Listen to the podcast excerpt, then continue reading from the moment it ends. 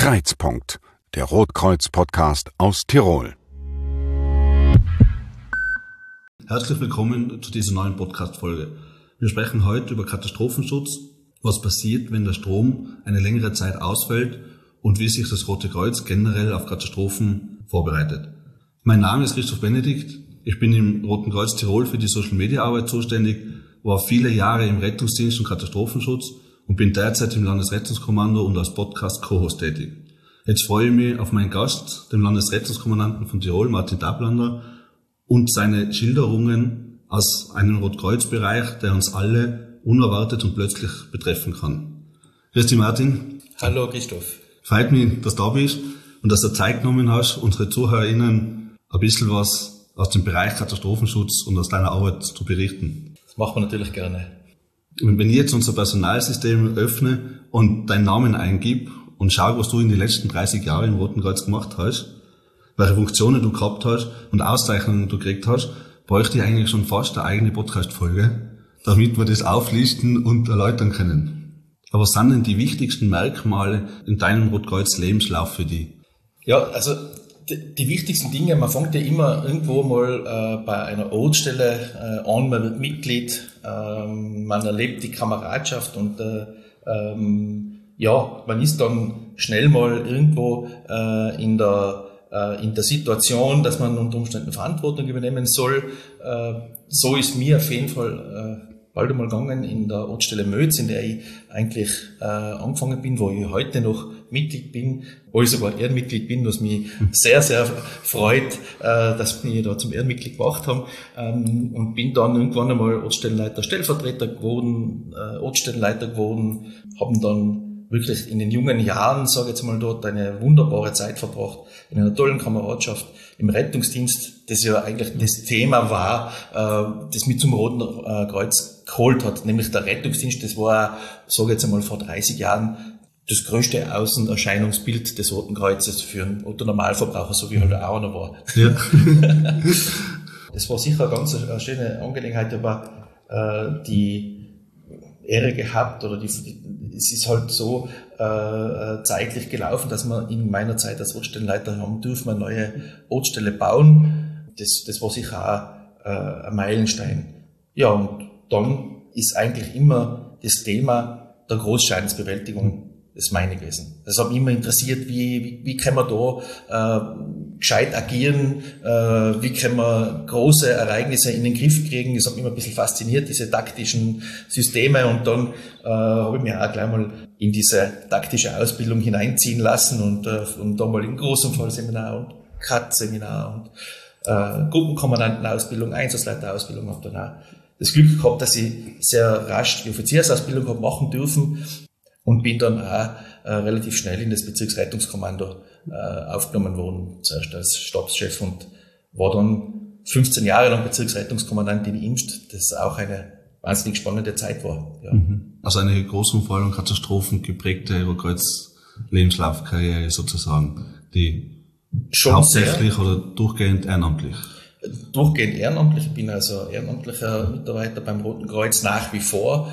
Ähm, einer der wenigen oder ich vermute fast, äh, dass ich der einzige mittlerweile bin in Österreich äh, ehrenamtlicher Landesrettungskommandant. Ähm, alle anderen äh, Kollegen üben dieses Amt hauptberuflich aus. Aber ich glaube, das ist ein, ein großer Bonus, wenn man das ehrenamtlich machen darf und wenn man eine Unterstützung im Landesverband hat, die Unterstützung bei den Mitarbeiterinnen und Mitarbeitern im Stab des Landesrettungskommandos, aber auch in der äh, operativen Geschäftsführung, damit man das auch anständig ähm, ausüben kann ehrenamtlich ausüben kann. Das heißt, du hast einen Vollzeitjob, eine Familie. Genau. Magst du uns da ein bisschen was Persönliches erzählen und wie das auch zusammen funktioniert, dass du so viel im Roten Kreuz ehrenamtlich machst? Ja, funktioniert tut das äh, einerseits mit dem guten Zeitmanagement. Ich bin ja hauptberuflich Bautechniker und bin äh, in meiner Heimatgemeinde in Silz, äh, leite ich das Bauamt in der Gemeinde und äh, auch mein Arbeitgeber natürlich ähm, ist dem Roten Kreuz sehr gut gesinnt und äh, macht es möglich, dass ich halt auch das ein oder andere äh, während meiner Arbeitszeit erledigen kann, seien es Telefonate, Mails und so weiter und so fort. Also es wird mir noch nicht auf die Finger geschaut äh, und Minuten gezählt, dass ich äh, da nur für, für den äh, Arbeitgeber tätig bin. Und andererseits ist natürlich ganz wichtig, dass die Familie mitspielt dass meine Frau mitspielt, die da schon Jahrzehnte mitspielt, muss äh, allerdings auch sagen, sie hat mich als Rotkreuzler kennengelernt, also die Vorbelastung des Roten Kreuzes war schon, die habe ich mitgebracht. Dann hat sie, dann hat sie gewusst, was sie, äh, auf was sie sich einlässt, sozusagen. Ja, ich glaube jetzt nicht ganz, dass ich das gewusst habe. Aber ich habe selber nicht ganz gewusst, was alles daherkommt. Man ist halt miteinander da gewachsen und äh, meine Frau ist mittlerweile auch beim Roten Kreuz im, im äh, GSD tätig, also sie arbeitet im Kleiderladen auf der Ztaler Höhe mit. Ja, und äh, von daher äh, ist dann das Verständnis schon viel größer geworden und wir matchen uns mittlerweile nicht mehr, was ist denn wichtiger im Roten Kreuz, das GSD oder das. Rettungs- und Katastrophenwesen, scherzhaft natürlich, aber ja, eine große Diskussion. Auf jeden Fall. Für die Zuhörerinnen gerade erklärt, GSD ist der Gesundheit- und Sozialbereich. Da sind Tafel, Kleiderlegen, Sozialbegleitungen und ähnliches dabei. Und ist eigentlich der blaulichtlose Rot-Rot-Kreuz-Bereich. Genau, aber äh, natürlich mindestens gleich wichtig. Das Rote Kreuz ist total vielfältig, da kann man nicht eins außerpicken. Genau. Wenn man das Landesrettungskommandant werden will, ist es unter anderem sehr wichtig, dass seine Umgebung vom, von der Family, von vom Arbeitgeber, Freunde und so weiter, die da einfach Verständnis haben müssen. Das ist auf jeden Fall eine wichtige Voraussetzung, weil man muss sich natürlich vorstellen, ähm, dass das viel mit, äh, mit Repräsentation zu tun hat. Das hat viel mit, äh, mit Gesprächen äh, im, im Landhaus zu tun, mit, mit, äh, mit äh, Entscheidungsträgern des Landes, mit anderen Organisationen und die finden natürlich nicht immer äh, nach 17 Uhr äh, ehrenamtlich freundlich statt, sondern äh, die sind auch äh, zum Teil akut äh, notwendig, äh, gerade in der in, die, in der Vergangenheit äh, möchte nicht immer diese Corona-Krise bemühen, aber die hat uns natürlich die letzten 16 Monate schon äh, auch zeitlich entsprechend gefordert und gerade in der Anfangsphase äh, bin ich da sicher über, also die ersten zwei Monate weit über 300 Stunden ehrenamtlich äh, für das Rote Kreuz in der Landeseinsatzleitung tätig gewesen und koordinativ tätig gewesen. Nebenher war die Arbeit nicht so intensiv im Gemeindeamt. Da hin und wieder habe ich mich halt blicken lassen, äh, um zu schauen, ob eh noch alles äh, da ist, wo es hinkehrt. Aber es war halt, äh, also es ist sehr wichtig, dass es mitgetragen wird. Arbeitgeberseitig, aber vor allem auch Familie äh, und Verständnis von der Familie. Die sagen, okay, ja, gut, wenn der Papa das macht, nachher okay. freuen wir uns da drüber. ähm, sonst wird es nicht möglich sein. Sonst, geht's, ja. sonst geht es sicher nicht lang, sagen wir mal so. Ja, das ist klar. Stell dir mal vor, äh, du fährst mit dem Kommandoauto zu einer Übung, da vorne zu einer Tankstelle, tankst und nachher man denkt eine andere Person äh, und die fragt die, was seid denn das oder was macht's denn das da? Landesrettungskommando, habe ich noch nie gehört, was tut's denn das? Hm. Was darf ich ihm jetzt antworten?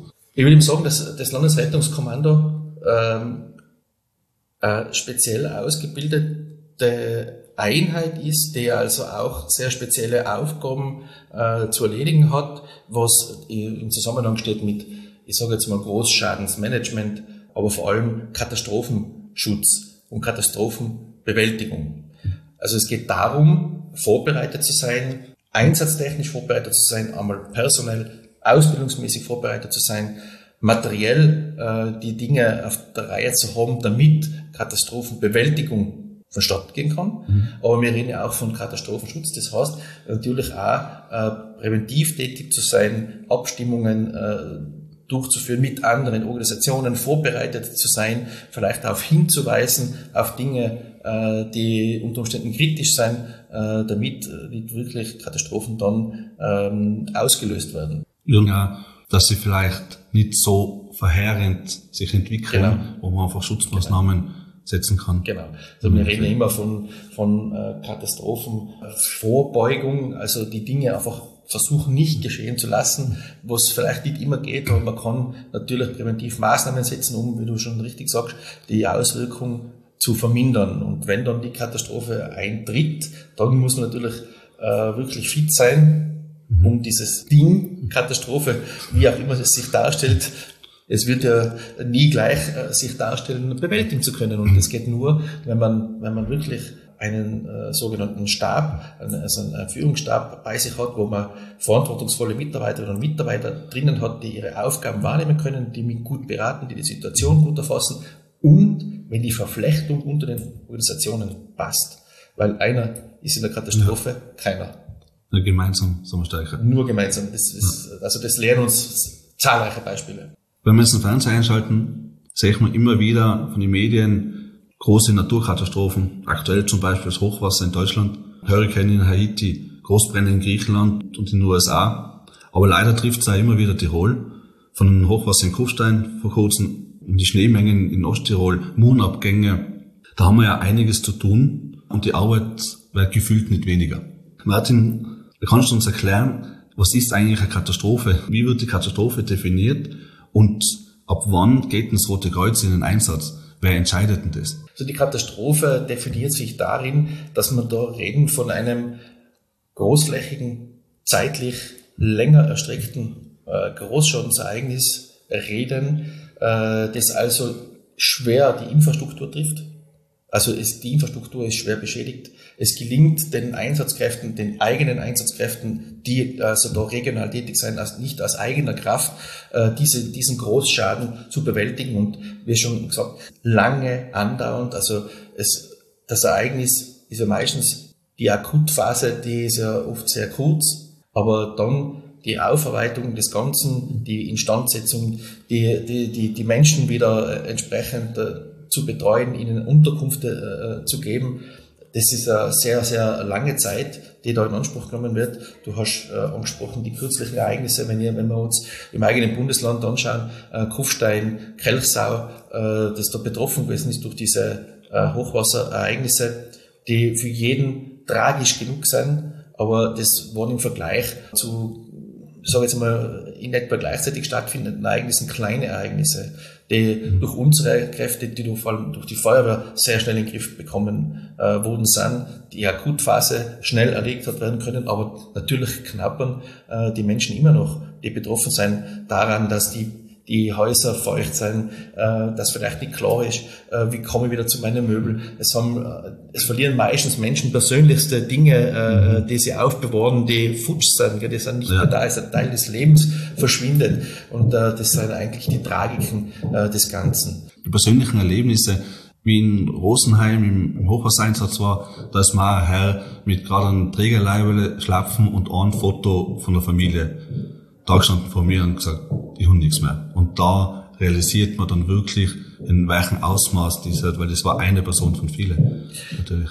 Genau, man, man, man verliert natürlich die Vorstellung, äh, was in so einer Katastrophe passiert. Man, man geht mit dem Begriff so leichtfertig um, aber die Auswirkung des Ganzen ist ja meistens äh, eine eher unbeschreibliche. Es sind diese täglichen Dinge, äh, die einfach so normal sind, Strom, Internet, Wasser, mhm. Abwasser. Ja ein Herd einschalten muss kochen. Ganz genau.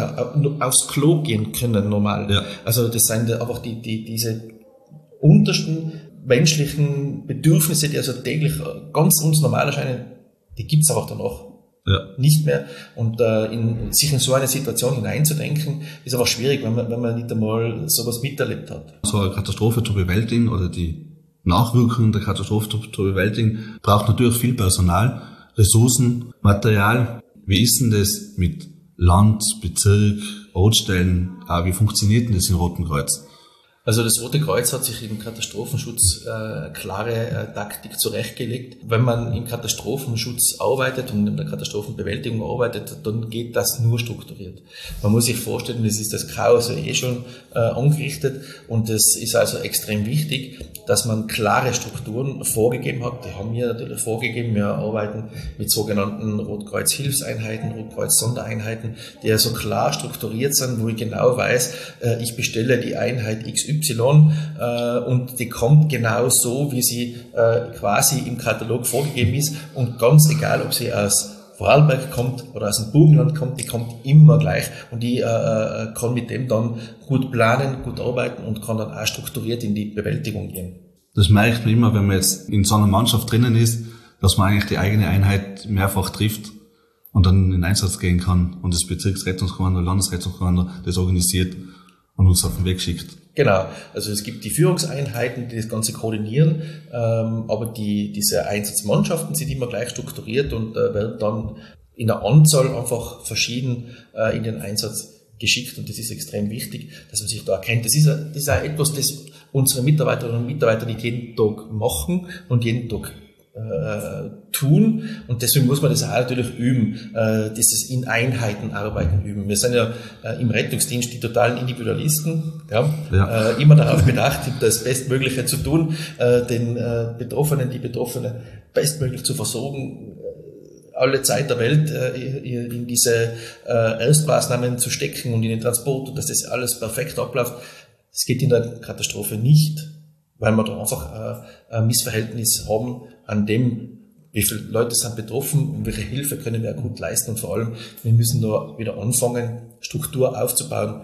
Krankenhäuser sind vielleicht betroffen. Mhm.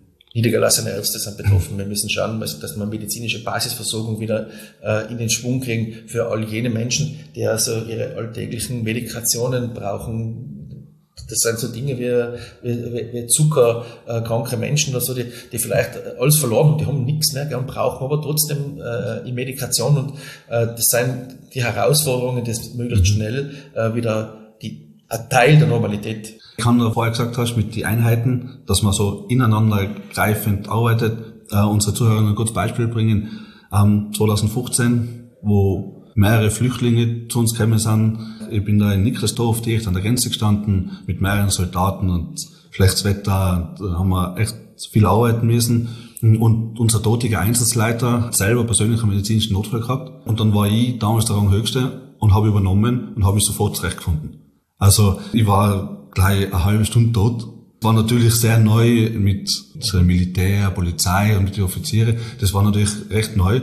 Aber von der Struktur her wer was, welche Aufgabe hat und wie das organisiert ist, war mir sofort klar. Und genau um das geht's, Christoph, dass nämlich jeder vom Gleichen spricht, jeder dieselbe Ausbildung äh, hat und äh, dann äh, ist es wurscht, äh, welche Einheit von woher äh, ja. da geführt wird, weil die, die da kommen, die sprechen auch vom Gleichen.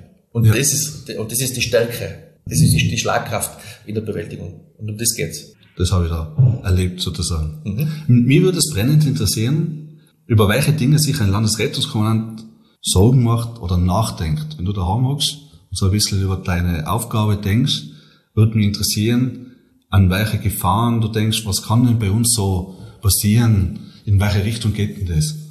Naja, wenn man ein bisschen aufmerksamer Beobachter ist, und da muss man nicht Landesrettungskommandant sein, äh, dann wird man feststellen, dass, das, äh, dass die Klimaveränderung schon doch äh, relativ spürbar eingesetzt äh, hat kann mich also gut erinnern äh, auf Vorträge, äh, sehr spannende Vorträge, die, die 10, 15 Jahre her sein von der Dr. Komp Kolb, der also äh, Klimaforscher in der Sonderklasse ist und die damals schon sehr klar Modelle beschrieben hat und ähm, Auswirkungen beschrieben hat, wenn äh, der Klimawandel äh, kommt und äh, äh was das dann für Auswirkungen im, im, im alpinen Raum hat äh, mit Temperaturen, äh, die steigen werden und was diese steigenden Temperaturen dann auslösen und so weiter. Und ich muss sagen, äh, das, das ist genau eingetroffen. Also wenn man da ein bisschen hellhörig ist, äh, mit dem Hintergrundwissen dazu noch, dann, dann stellt man schon fest, äh, dass das da ist. Und kritisch sind einfach äh, diese immer öfter auftretenden Starkniederschlagsereignisse, die also auf, auf einem zeitlich sehr kurzen Raum auftreffen. Und da ist unser Gelände einfach nicht gut geeignet, das aufzunehmen. Da sind wir, da sind wir äh, etwas im Nachteil im alpinen Raum. Das merkt man ja, dass einfach dann diese Massen, die in kurzer Zeit äh, an Wasser ankommen, ähm, das Gelände überfordern, die Bachläufe überfordern und dann haben wir äh, diese Dinge, dass entweder Ausuferungen da sind oder Murenabgänge da sind. Und auf das muss man schon ein bisschen Bedacht nehmen in Zukunft und man muss da hellhörig sein. Das nutzt aber nichts, wenn man nur vorbereitet ist und sagt, ja, äh, wenn es dann soweit ist, dann rauben wir wieder zusammen. Mhm. Ähm, sondern ich glaube, dass man schon auch bewusstseinsbildend unterwegs sein muss äh, und äh, vielleicht auch die Lebensgewohnheiten äh, sich ein bisschen ändern müssen und vielleicht mit, mit mehr Bedacht auf die Natur und mehr hellhörig sein und, und, und, und beobachten und agieren. Äh, das ist ja eigentlich nicht das, was momentan so äh, bei uns gesellschaftlich äh, alltäglich ist. Man lässt sich ja gern berieseln, man äh, lässt sich von den ja. äh, Social Medien führen und leiten und, äh, und eigentlich äh, gibt man immer so viel äh, auf die eigene Beobachtung und äh, man nimmt nicht mehr so viel wahr. Und man wird sich müssen im, im, im Land Tirol auch ein bisschen mehr interessieren für äh, die Renaturierung von, von Fließgewässern, man wird sich müssen interessieren äh, für die Siedlungsentwicklung mehr, geht alles überall ähm, und, und wird da schon müssen auch die bestehenden Strukturen hinterfragen und äh, die Schutzmaßnahmen verstärken, was jetzt nicht unmittelbar die Aufgabe des Roten Kreuzes ist, aber es ist sicher die Aufgabe auch, darauf hinzuweisen und zu sensibilisieren. Mhm. Ja. Und äh, ich denke, da denke schon oft dran, äh, dass das ein bisschen eine Aufgabe sein wird und wie wir das dann gesellschaftlich ein bisschen in die Köpfe von die Leute einbringen in Zukunft. Auch, dass man wieder selber sich ein bisschen ähm, mit, mit Selbstversorgung äh, beschäftigt und äh, dass nicht äh, das, das Alltägliche immer als alltäglich und unumstößlich annimmt. Ja. Das sind so die Gedanken, die einem schon ein bisschen hin und wieder beschäftigen. Geht ein, äh, ein Eurokreuz-Führungskraft damit um, wenn es alltäglich ist? Muss man das irgendwie verarbeiten oder nimmt man das einfach mal an und sagt, okay. Begründete Sorge unterscheidet sich von Panik. Mhm. Also ich würde jetzt äh, nicht äh, unbedingt jedem empfehlen, dass er sich da ähm, bedroht fühlt von, von, von dem Land Tirol, weil es so gefährlich ist. Gell? äh, äh, jetzt einmal, es gibt der Wolf auch noch oben drauf, so quasi, jetzt ist schon die Natur gegen uns und der ja. Wolf auch noch. Na, äh, also, also diese Bedrohungsszenarien, man, man muss hellhörig sein, gell? Also, aber Angst haben muss man sicher nicht. Ja. Wie geht man damit um? Man muss vielleicht sogar, wenn man in diesem äh, Segment arbeitet, ein bisschen ein Spinner sein, der sich Dinge vorstellt. Ja, also wer, wer stellt sich schon gern vor, wenn ich jetzt da schaue und denke mal, äh, was kann da sein? Was ja, könnte da ja, passieren, klar, wenn ja. das und das eintrifft? Also da würde jetzt der Otto Normalverbraucher vielleicht sagen, ja, ich weiß nicht, da hast du nichts Besseres zu tun, als dir so ein Plätzchen vorzustellen. Gell? Aber man muss sich äh, mit, mit, äh, mit diesen Dingen beschäftigen und muss sich immer die Worst-Case-Situation vorstellen, damit man äh, äh, entsprechende Exit-Strategien entwickeln kann. Ja. Also wenn ich mir nicht vorstellen kann, was passiert, dann werde ich mir auch nicht vorstellen können, wie ich dem begegne. Also insofern muss man schon einen kleinen Dick haben. Das gebe ich zu. Ja, klar. Aber wie bereitet sich das Rote Kreuz auf so einen Katastropheneinsatz vor? Weil wir haben ja Personal, die melden sich bei uns, dass sie freiwillig tätig sind, zum Beispiel im Rettungsdienst, und dann sind sie nicht auf einmal Katastrophenhelfer. Ja, genau. Also da geht dann die Ausbildung erst weiter. Wir, wir bilden also wir fangen niederschwellig an äh, mit dem sogenannten Katastrophenbasisseminar, äh, dann dem Katastropheneinsatzseminar, wo wir also wirklich versuchen, äh, den äh, Mitarbeiterinnen und Mitarbeitern den ersten Zugang äh, zu dieser Katastrophensituation zu verschaffen, eben äh, ihnen zu erklären, was, was bringt diese Situation, welche taktischen Möglichkeiten haben wir entwickelt, um diesen Katastrophen zu begegnen, äh, bilden sie dann äh, in, der, in der Umsetzung dieser Taktiken aus, mit, also auch theoretisch und dann auch natürlich in Übungen, wo wir, wo wir versuchen, immer solche Großschadensereignisse nachzustellen. Wir haben also jetzt dann äh, Anfang September wieder unser Katastropheneinsatzseminar, wo es also wieder um diese äh, griffige äh, Umsetzung geht, wo man, wo man in Übungen gehen und äh, wir setzen uns auch immer wieder so ein bisschen Schwerpunkte. Das wird diesmal, äh, der Schwerpunkt wird Gefahrenguthausen. Ähm, das letzte Seminar war äh, der Schwerpunkt äh, Erdbeben. Also man versucht dann immer ein bisschen ähm, was, was Verständliches, Griffiges, weil es ist ja Gott sei Dank sehr hoch theoretisch die Katastrophe äh, ja. bei uns in Tirol. Äh, deswegen muss man sich natürlich einfallen lassen, wie vermittle ich diese Situation möglichst griffig an die Menschen, die dann auch in dieser äh, Situation arbeiten müssen und erfolgreich arbeiten sollen. Ja, genau, zum Nachdenken bringen. So wie du vorher gesagt genau. hast, dass sich jeder, der nicht im Roten Kreuz ist, auch hellhörig sein kann und, und so weiter sind auch in den Übungen, wo man mal diesen Aha-Effekt immer wieder das, das ist, wie du sagst, das ist schon äh, äh, sichtbar auch, dieser Aha-Effekt, wo dann Mitarbeiterinnen und Mitarbeiter das erste Mal oft mit solchen Situationen äh, in Berührung kommen und die dann schon einmal staunen, was da nachher ja. abgeht. Gell? Und das, ja, genau. diese Situation zum ersten Mal äh, erfahren und das ist schon sehr prägend oft. Ja. Also Übungen sind immer sehr aufwendig. Es gibt die Landesübungen, es gibt mhm. bundesweite, überhaupt bei einer EU-Übung in Salzburg-Taranis, wo dann wirklich gerade ein ganzes Haus ist und der Zug runtergerufen worden. Also natürlich ein größeres Kaliber, aber da stehe ich schon mal da. Das ja. ist auch, ich habe damals schon recht viel, viele Jahre in dem Bereich gehabt, aber da stehst du mal da und schaust. Ja, die Ausmaße sind es, die dann oft überfordern, weil äh, es ist was anderes, das im Fernsehen zu sehen ja. äh, und in der Realität. Ich möchte jetzt auf ein ganz spezielles Thema eingehen, Mhm. was wir jetzt noch nicht geredet haben. Es gibt ja viele verschiedene Arten von Katastrophen, die generell passieren können. Das Thema Blackout. Was ist denn das? Unter einem Blackout versteht man einen sehr flächigen äh, und länger andauernden, äh, umfangreichen Stromausfall. Äh, Das, das heißt, ähm, wir reden jetzt nicht davon, dass vielleicht zwei Minuten das Licht flackert und dann wieder krimmt, sondern da reden wir schon von Tagen und wir reden von einem, von einem umfassenden, großen äh, Bereich, länderübergreifend oft. Wie kann sowas passieren? Weil jeder gewöhnt, Handy einstecken und es ladet. Ja, ja. Also das ist, äh, passieren kann sowas recht schnell ähm, und also es ist, wie soll ich sagen, jetzt ohne wiederum irgendwo äh, Angst und Schrecken verbre verbreiten zu wollen, aber es, äh, das Stromnetz an sich, äh, wenn man es also äh, über die Staaten hinaus sieht, also in einem europäischen Verbund zum Beispiel, das ist ja ein sehr sensibles Konstrukt. Ähm, und man muss sich vorstellen, wenn jetzt äh, wie zum Beispiel Anfang des Jahres geschehen in Rumänien äh, irgendein Zwischenfall ist, der auf das Stromnetz einen intensiven Einfluss hat, äh, dann kann sich das über den Verbund weiter äh, ja, Domino-Effekt drüber äh, ziehen und das hat dann unter Umständen ähm, eine große Auswirkung auf das europäische Netz. Das heißt, das Netz schaltet ab. Ja, und wenn, er, wenn in Europa Zentraleuropa äh, das Netz äh, abschaltet, was das dann heißt, das, das, das, das glaube ich, kann sich schwer jemand einfach vorstellen. Ja? Und genauso wie man sich schwer vorstellen kann, einen Tag oder mehrere Tage ohne Strom überhaupt zu sein.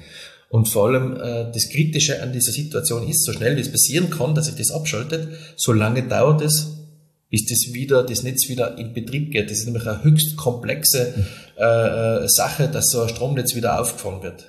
Und wie kann ich mir das vorstellen, wenn jetzt in, in Tirol oder in, in Europa lebe und das, Licht geht aus, der Strom ist weg, weil es geht ja nicht nur das Licht aus, sondern es ist ja bei jeder Tankstelle, bei jedem Supermarkt auch der Strom weg. Welche Ereignisse werden da nach deiner Meinung nach kommen? Naja, es, es gibt ja äh, sehr viele äh, Untersuchungen, äh, viele Modelle, was bei so einem Stromausfall passiert. Natürlich sind nur wenige Einrichtungen Notstrom versorgt.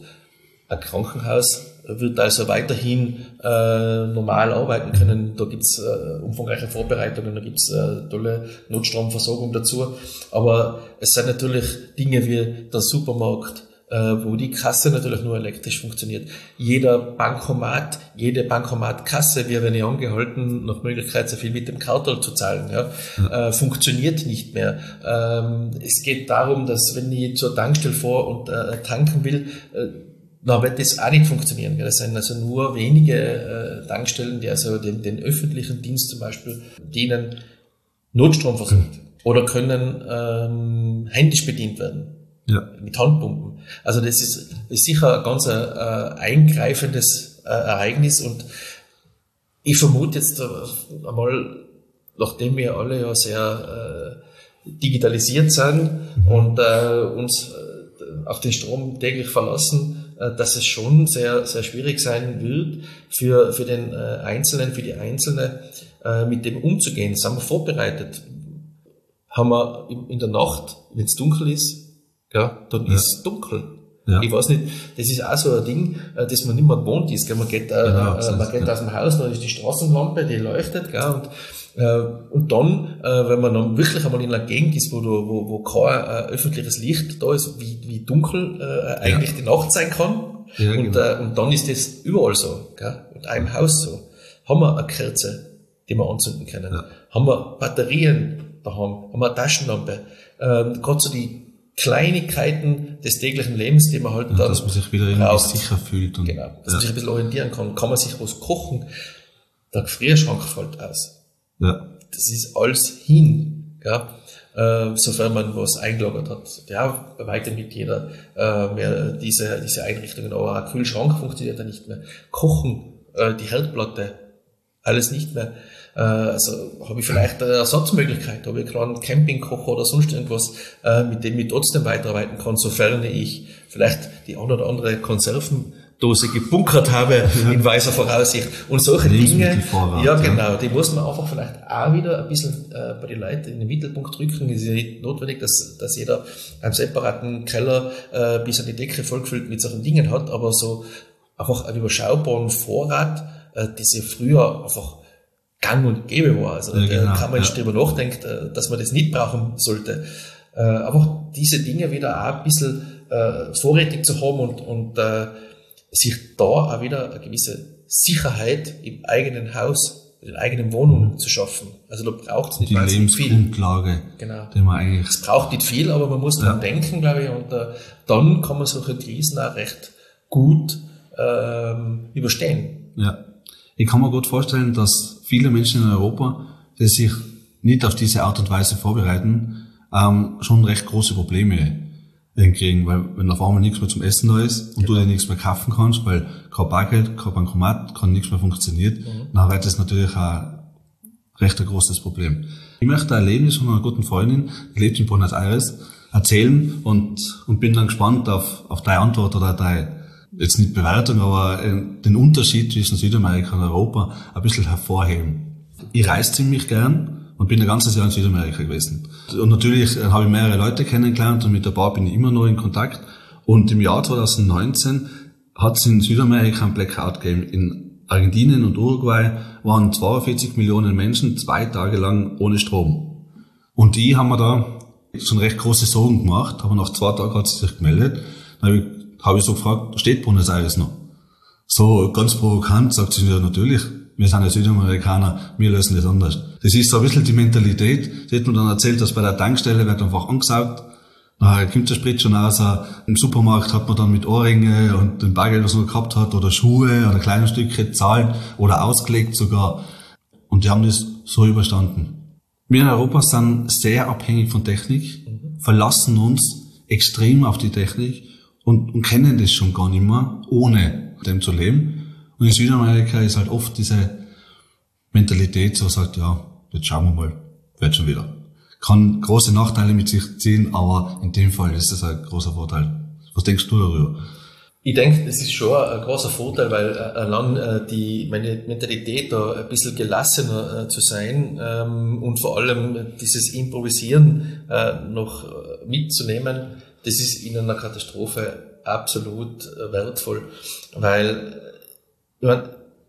ich möchte jetzt nicht sagen, diese Technisierungsunterschiede, dass, dass das da absolut maßgeblich ist, aber natürlich hat es mit dem auch zu tun. Wir haben wir ja gar nicht mehr eine Idee, wenn wir jetzt da in die Tankstelle fahren, dass wir könnten das irgendwie improvisieren, dass da was irgendwo trotzdem zum Vorschein kommt. Und wahrscheinlich sind die Sicherheitseinrichtungen, äh, die unser tägliches Leben sicher machen, das muss man schon auch sagen, ja, ja. aber so scharf, äh, dass, äh, dass das wahrscheinlich gar nicht möglich sein wird, das irgendwie zu überbrücken oder also nur mit einem heillosen Aufwand und wieder nur mit jemandem, der das irgendwo äh, äh, weiß, oder vielleicht gar nicht wissen sollte, aber was, wie man das macht.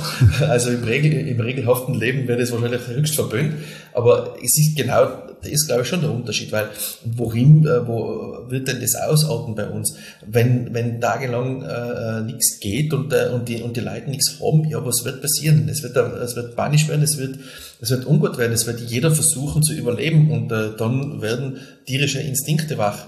Und äh, dann werden einfach äh, normale äh, äh, mentale Hürden äh, niedergerissen und dann wird's auch, äh, wird halt auch wahrscheinlich äh, nicht gefragt, wenn ich im Supermarkt bezahlen darf, wenn ich was will. Ja, also klar. Äh, diese Dinge, äh, das zeigen ja auch so Untersuchungen und so Modelle, dass, dass das ja durchaus äh, mit fortschreitender Zeit passieren wird. Wenn es länger andauert, dann hat man mit sowas zu rechnen natürlich, dass so Randalierereien, Plünderungen und so weiter allein aus dem Selbsterhaltungstrieb heraus stattfinden werden. Also das ist, ja. ist ganz sicher so. Und wenn du sagst, in Südamerika, weil das, nochmal, also ich glaube, dass allein schon die, die, die Mentalität viel lockerer ist und auch ähm, ja, da gehen wir halt einmal schauen, wie wir das regeln. Also ja, wenn, wir genau. schon, wenn wir schon irgendwo Griff kriegen, also die sind jetzt nicht so schnell aus der Fassung zu bringen, glaube ich, wie vielleicht der Mitteleuropäer. Ja. Aber das hat mich echt überrascht und das müssen wir einbauen. Ja, das, das, ist, das ist, ein interessanter Dass man sich nachdenkt. Das sind halt die verschiedenen Welten, in denen wir, in denen wir auf dieser Welt leben. Das genau, so ist es, ja. Gut, wir haben ja schon recht lange Zeit geredet. Es war sehr interessant. Könnte, glaube ich, noch den ganzen Tag fragen. ich möchte jetzt die letzte Frage zum Schlusswort danach kommen und das zur letzten Frage. Martin, jeder Rotkreuzler hat sehr viele Erlebnisse, positive wie negative, sehr extreme manchmal. Könntest du uns deinen Rotkreuz-Moment erzählen? Ja, den, den einen Rotkreuz-Moment gibt's vielleicht nicht, aber es gibt äh, schon mehrere äh, Eindrücke, die, die, die ich so miterlebt habe, was, was schon ähm, so stark geworden, sage ich jetzt einmal. Ähm, das, das seien also Dinge, es, es gibt da zwei Dinge, die ich miterlebt habe, die mit Kindern zu tun gehabt haben. Das natürlich immer ein außerordentlicher Moment ist. Das war einmal äh, eine Sache, wo ein, äh, ein kleiner Bub, ich weiß nicht wie alt er war, fünf, sechs Jahre, ähm, ertrunken ist und wo wir drei Tage lang äh, gesucht haben. Mhm. Und äh, eigentlich nach dem ersten Tag schon klar war für uns im engsten Führungskreis, wir werden kein liebendes Kind mehr suchen. Und das war dann schon sehr, sehr äh, intensiv, diese drei Tage vor allem äh, mitzuerleben, wie also dann wirklich äh, am Ende, wo man, wo man also das Kind dann gefunden hat, Hühnen von Feuerwehrmännern zusammengebrochen sind, äh, mhm. weil einfach diese, Last, diese Anspannung wirklich gefallen ist und in der Realität dann äh, realisiert wurde, was jetzt dann jetzt wirklich äh, der Ausgang war und, äh, und dann aber wieder, wo man dann gemeinsam zum Beispiel auf dieses Begräbnis hingegangen ist, ich habe das Kind nicht kennt. Ja. Aber es war dann alle wieder, die also da mitgearbeitet haben an dem Einsatz, die haben wir am Friedhof getroffen und danach äh, ist mir nur noch was gegangen, das hat auch, du hast gemerkt, da hat jetzt der Krieg ausbrechen können. Mhm. Das war kein oh, Problem für uns gewesen, ja. weil wir so verschweißt ineinander waren, mhm. organisationsübergreifend und das nur Jahre danach mhm. äh, waren. Das war schon ein sehr prägendes äh, Erlebnis, also aus diesem, aus diesem Schicksalsschlag heraus, wie also Menschen auch in, einer, in einer Arbeit zusammenwachsen können und äh, äh, wie sie auch dann äh, diesen, diesen Einsatz äh, abarbeiten und, und auch danach verarbeiten. Mhm. Ja. Also das, das, ist, das, ist so, das, das ist so ein Intensiverlebnis für mich gewesen. Zuerst dieses Herunterholen und dann aber doch zu erleben, äh, wie eigentlich, wie das miteinander funktioniert und äh, dass man dann ja. schon äh, froh ist, in, dieses, in dieser Organisation zu arbeiten, auch wenn es in dem Moment nichts mehr zu retten gegeben hat. Ja, genau. Aber wir waren für die Leute da, wir waren für die Familie da äh, und das, das war eine herzliche Dankbarkeit am Ende des Tages. Also Beweis, wenn man, wenn es drauf ankommt, hält man zusammen so und das bleibend und die Erfahrung daraus Ganz genau. Ist, glaube ich, auch ganz wichtig, wenn man das dann als Führungskraft einmal erlebt hat, dass genau. man weiß, was eigentlich möglich ist im Endeffekt. Genau, man hat dann auch äh, Gefühl dafür, wofür man eigentlich da ist in Wahrheit. Ja. Ja, Martin, noch einmal herzlichen Dank, dass du da warst, dass du uns so viel Persönliches und deine Gedanken mit uns geteilt hast und lehrreiches lehrreiche Informationen uns weitergeben hast. Ich hoffe, dass unsere Zuhörerinnen jetzt nochmal die Kuchelkasteln aufmachen ja. oder mal ein bisschen reinschauen, was denn so da ist, genau. dass man da vielleicht ein bisschen aufstocken kann. Dafür herzlichen Dank. Gerne. Und herzlichen Dank an unsere Zuhörerinnen und Zuhörer fürs freundliche Zuhören. Wir gehen jetzt, der Martin und ich, zum Rockhalt Sommerfest. Die warten schon. Es hat allerdings 14 Grad. Aber ich denke mal, der Martin wird mit seiner Band uns ein bisschen einharzen. Wir werden es versuchen und äh, nachdem wir ja Katastrophen erprobt sein, lieber Christoph, werden uns die 14 Grad auch nichts tun. Wir werden die Stimmung erleben. Ja, wohl verstanden. Wenn ihr noch Fragen habt zu, zu, diesem Thema, schickt uns auf Social Media Nachrichten. Ich werde euch das gerne beantworten. Ich schicke es gerne Martin weiter. Und wir taten uns freuen, wenn ihr unseren Podcast abonniert. Danke und vielen Dank. Vielen Dank. Das war Kreizpunkt, der Rotkreuz-Podcast aus Tirol.